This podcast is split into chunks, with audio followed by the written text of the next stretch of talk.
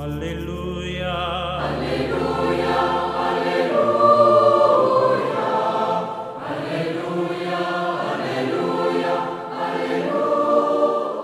Hola, ¿qué tal queridos amigos? Estamos aquí en esta reflexión en este quinto domingo del tiempo de Pascua.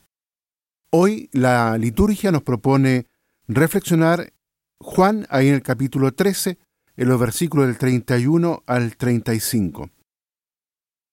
El evangelista nos presenta este domingo el inicio del discurso de despedida. Los discursos de despedida como género literario ya están presentes en el Antiguo Testamento. Una persona recordando el pasado y apoyada en su experiencia, habla en función del presente y del futuro, aconseja, consuela, señala peligros y dificultades. Este discurso de Jesús es una de las grandes composiciones de la literatura religiosa. La glorificación del Hijo del Hombre, que es la finalidad de la hora, es un comienzo apropiado para un discurso que quiere explicar la muerte y exaltación de Jesús. A modo de gran obertura, el evangelista anuncia dos temas importantes, la partida de Jesús y el amor incondicional a sus discípulos. El proceso de glorificación se pone en marcha con la salida de Judas para traicionarlo hay un deliberado contraste entre la salida del traidor en la noche y la proclamación de la gloria del Hijo del Hombre como luz. Estas palabras no introducen el discurso, sino que anuncian que ya ha llegado la hora y que mediante ella se lleva a cabo la glorificación de Dios.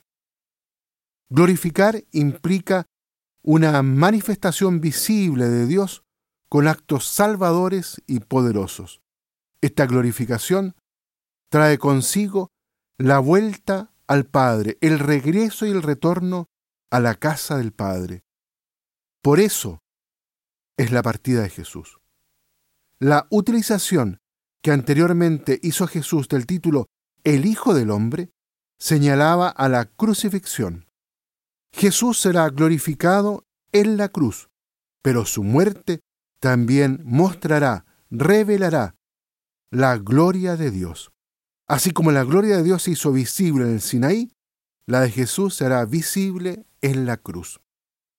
Jesús se dirige a los suyos llamándoles hijos míos, en contexto de cena pascual en la que se instruye a sus discípulos como hijos.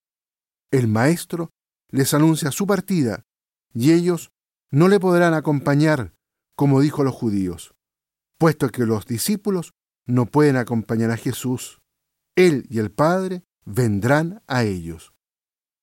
A continuación, les da un mandamiento nuevo que les permite vivir unidos a Jesús, amarse unos a otros, amor mutuo, como Él amó.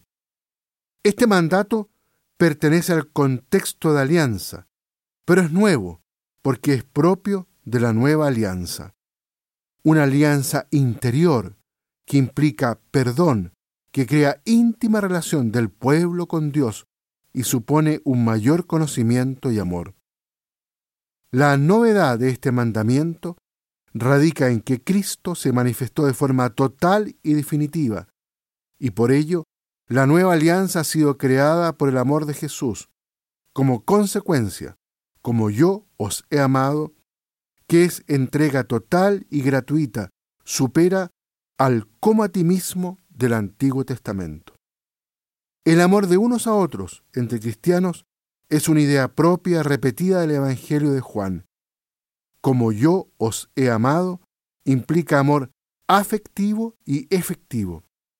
Jesús es la fuente y modelo de este amor. Por ello es un don. Este amor es lo que debe identificar al discípulo. En este sentido, Jesús no pide ser amado por sus seguidores, sino que Él quiere que ellos se tengan un amor mutuo para que sea Él reconocido. Así cumplir o guardar el mandato nuevo es el modo de participar en el dinamismo de la gloria del Padre y del Hijo.